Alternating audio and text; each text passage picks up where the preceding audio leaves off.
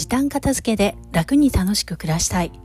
この放送は時短片付けオーガナイザー浜名愛が家事や仕事に毎日忙しい女性が片付けを時短にしてやりたいことを楽しく実現するためのラジオです。こんにちは、えー、今日はやればいいとは分かってる。でも片付けができないっていう時の、えー、対処法について考えてみたいと思います。えー、まあ、やればいいとは分かってるでもできないっていう時って、まあ、いくつかあの何パターンか理由があると思うんですよね。でまず最初に、えー、そもそも片付け方がわからないっていうことがあると思います。これは、まあ、本を読んだり、えーまあ、プロになあの学んだり、えー、片付けサポートを依頼したりすることで、えー、対策が取れるかと思います。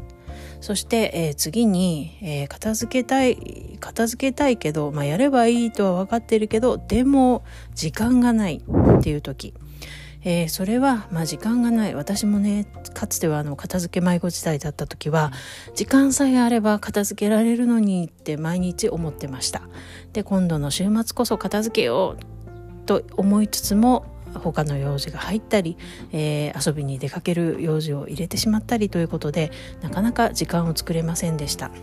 えー、こんな時は、えー、まあ、時間がないなら、まあ、時間を作るどうやって作るかっていうことを、えー、まあ、時間のオーガナイズですねあの時間管理をこう自分で、まあ、本とかなんかであの学んでみたりあとは私も時間のオーガナイズ講座というのをやっているんですがそういったあの他の人のね、セミナーだったり、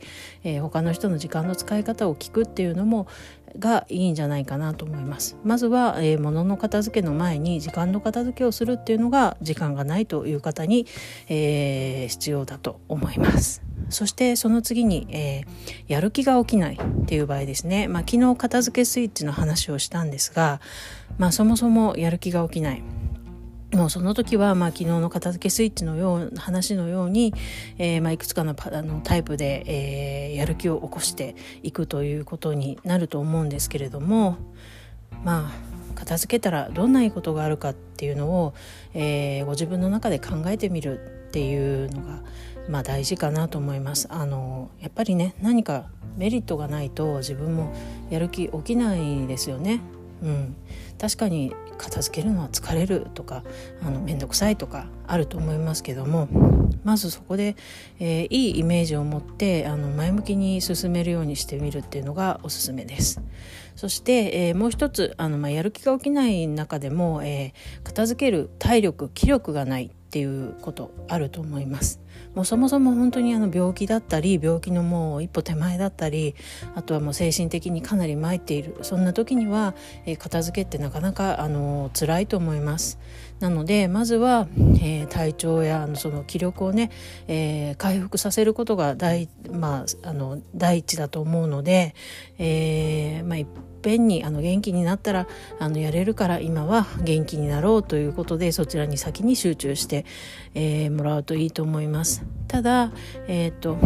家が散らかりすぎていると、えー、余計に頭や心の中が、まあ、疲れてしまうっていうことは実際あると思うんですね。なので、まあ、気力的な部分で、あのー、しんどい時はあのー、家族と一緒に片付けてもらうとか、まあ、プロに頼むというのもあの人の力をね頼るっていうのはすごい大事だと思います。はいそして、えー、っと次が5番目なんですがどこから手をつけていいのかわからないっていうことあると思います。まあ、家の中がね、まあ、至る所が散らかっていてどこから何を片付けていいのかわからないそんな時はですね、えー、2つやり方を、えー、お伝えしようと思います。まず1つは朝起きてから夜寝る前のご自分の行動を、えー、書き出してください。でその行動の中でどの部分が一番、えー、面倒かその片付いてないことで手間が増えてたり、えー、動きづらかったり、えー、やる気が起きなかったりするのか、えー、そこを、あの分析というか見つけ出してみてで例えば朝ね洗面所であの身支度をする時に、まあ、化粧品が取り出しにくいとか、えドライヤーが出しづらいとか、あのいつも出したら置きっぱなしにしちゃうとか。えー、片付けるのが面倒くさいとかまあねなんかあとはお料理する時に一番あのお鍋出したり洗ったものを片付けたりするのがすごいやりづらいとか、えー、いつもあの食品のストックがいっぱいあってどれから使っていいかわからないとかなんか困りごとが多い場所から、えー、取り掛かるというのも一つの手だと思います。ただあまりにもあの何でしょう自分にとって